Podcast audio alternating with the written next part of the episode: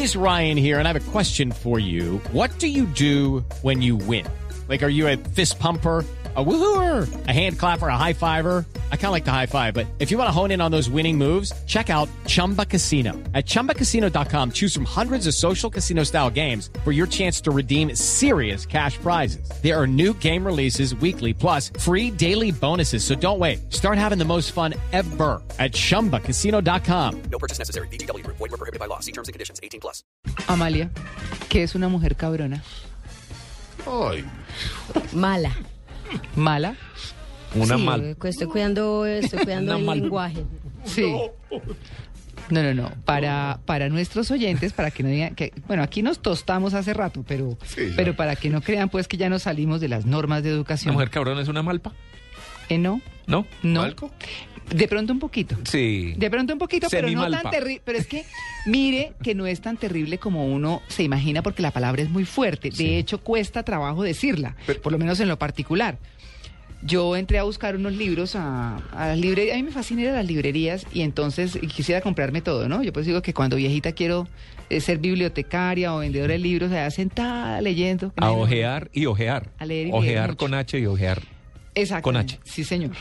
Entonces, eh, me encontré con este libro que se llama El Manual de la Perfecta Cabrona.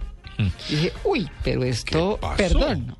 No, es un librito chiquito, les voy a decir cuántas páginas tienen. Se lo leen en nada, 103 páginas tiene. Y son consejos para estar segura de ti misma y no dejarte pisotear. Muy bien. Es mucho nombre Mm. para el contenido. El contenido es eso, lo que dice ahí. Es un libro de autoayuda, pero es simpático.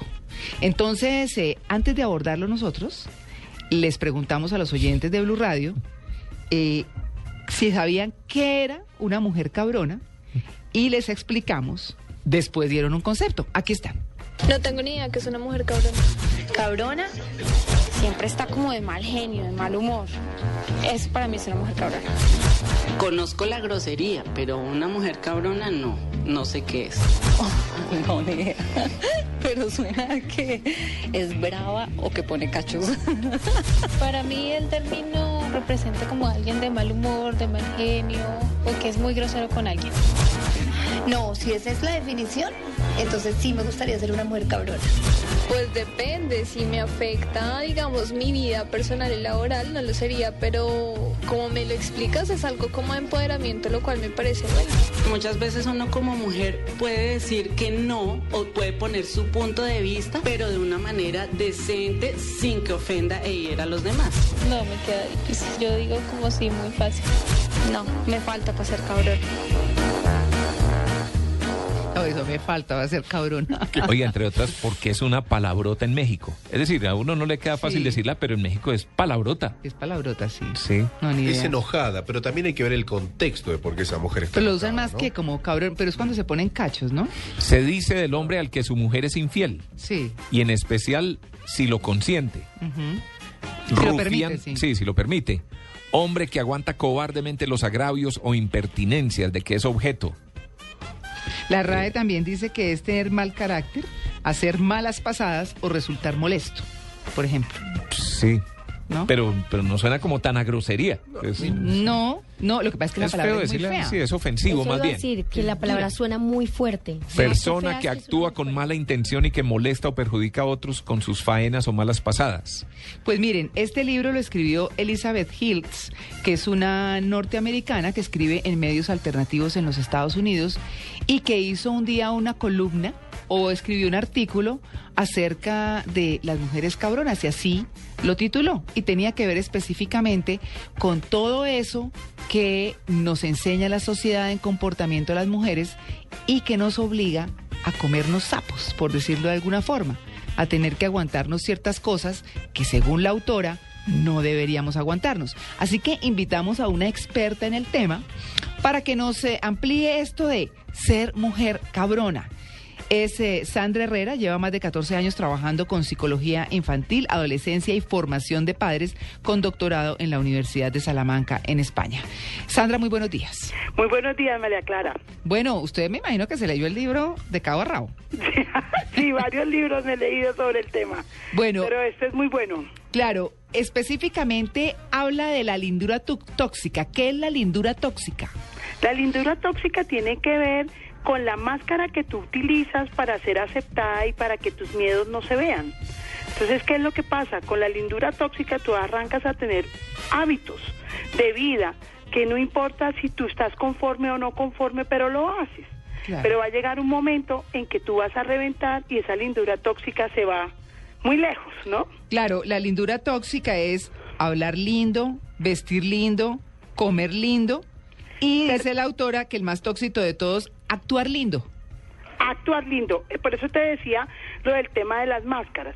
Comúnmente lo que tú ves en terapia es personas que llegan con la famosa lipotusa, las personas codependientes, afectivas, ¿sí? Y Aclaremos, la interrumpo ¿La porque lipotusa, la lipotusa es cuando uno se adelgaza por una tusa a la macha. Sí, la de. ¿No? Entonces Sí. llegas tú a consulta y no, es que me dejó, es que me hizo, es que me maltrata, que vuelvo con él tres veces, ¿no? Sí, sí, sí. llega un momento llega un momento en que tú tienes que decir no esto se acaba pero cuando dices se acaba entras en la lipotusa Claro. y toma la decisión claro, eh, mm, cuando, cuando se habla también en ese mismo sentido, dice la autora de una mujer que se queda esperando a que ese galán con el que se sueña llame y la deja metida y después tiene la cara de decir, "Ah, no, mira, es que me embolaté. O cualquier cosa, y se pierde la salida con otra persona que también quería salir con ella, pero que no le dio la oportunidad. sí María Clara ahí hay un punto súper importante es que normalmente la cabrona sale después de ser codependiente Ah, ¿Sí? Mm. Eh, las personas codependientes afectivas son las personas que buscan aceptación y aprobación de los demás todo el tiempo y que tienen miedo de tomar decisiones. Obviamente esto viene de unos patrones generacionales de identidad paterna, papás, tíos, en fin, ¿sí? Sí. Y ellas empiezan a acumular y acumular, acumular. La palabra cabrona suena súper fuerte. Cuando uno a los hombres le dice, no, es que tiene que ser una cabrona, Claro. ¿no? Porque aman a las cabronas. Es como diciéndole a ellos, es que es la que pone los límites y ellos empiezan a perder como poder. Pero eso no es la idea.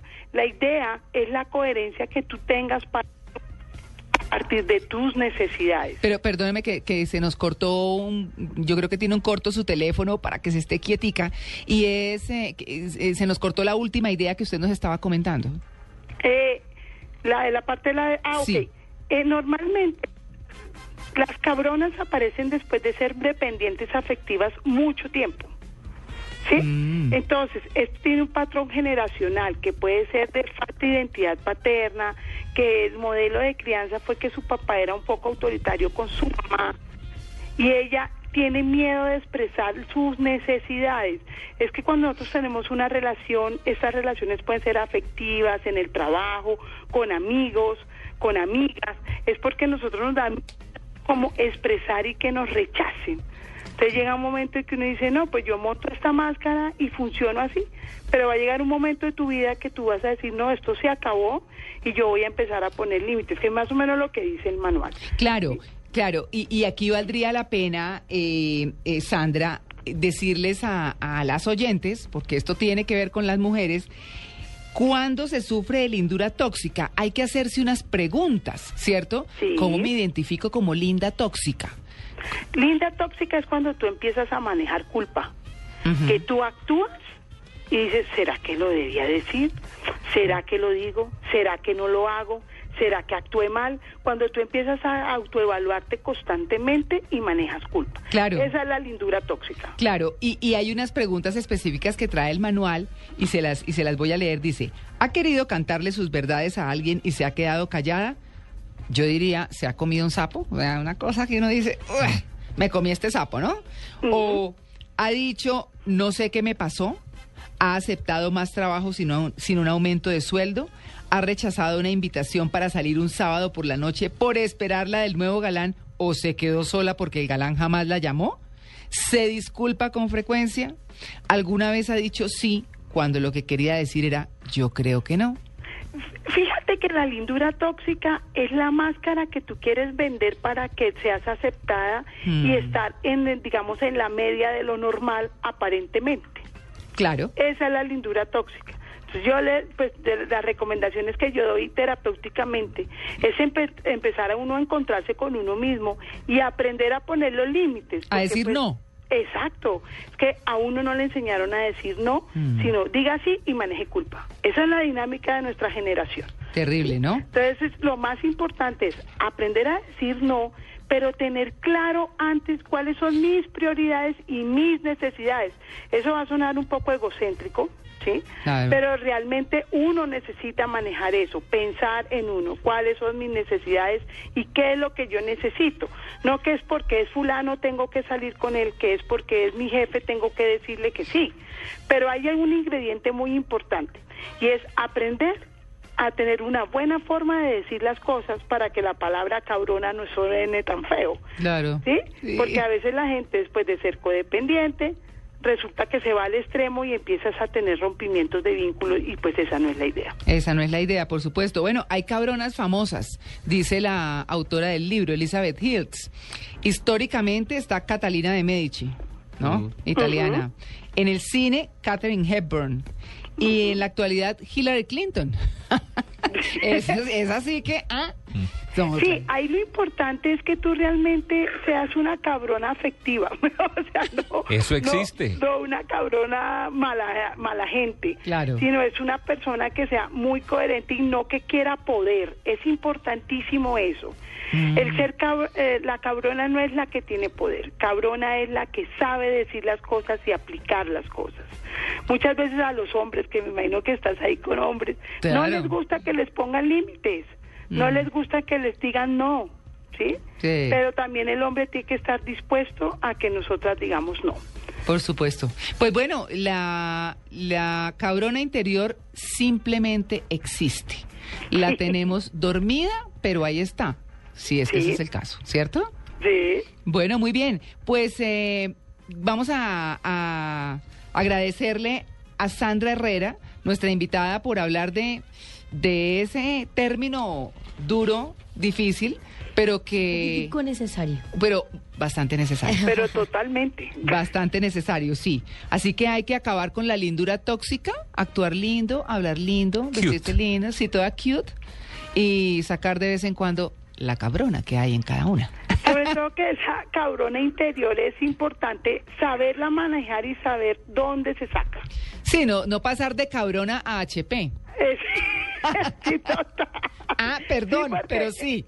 Es que esa es la parte, María Clara, que hay que aclararle a, la- a las mujeres, ¿no? Sí. Que la mujer cree que es ser eso y no ser una cabrona afectiva, inteligente emocionalmente. Claro que sí. Pues bueno, Sandra, muchas gracias por eh, su atención con En Blue Jeans de Blue Radio para hablar de las mujeres cabronas. Ay, María Clara, muchas gracias a ustedes por la invitación. Muy bien, 8 y 31. Estamos en Blue Jeans de Blue Radio.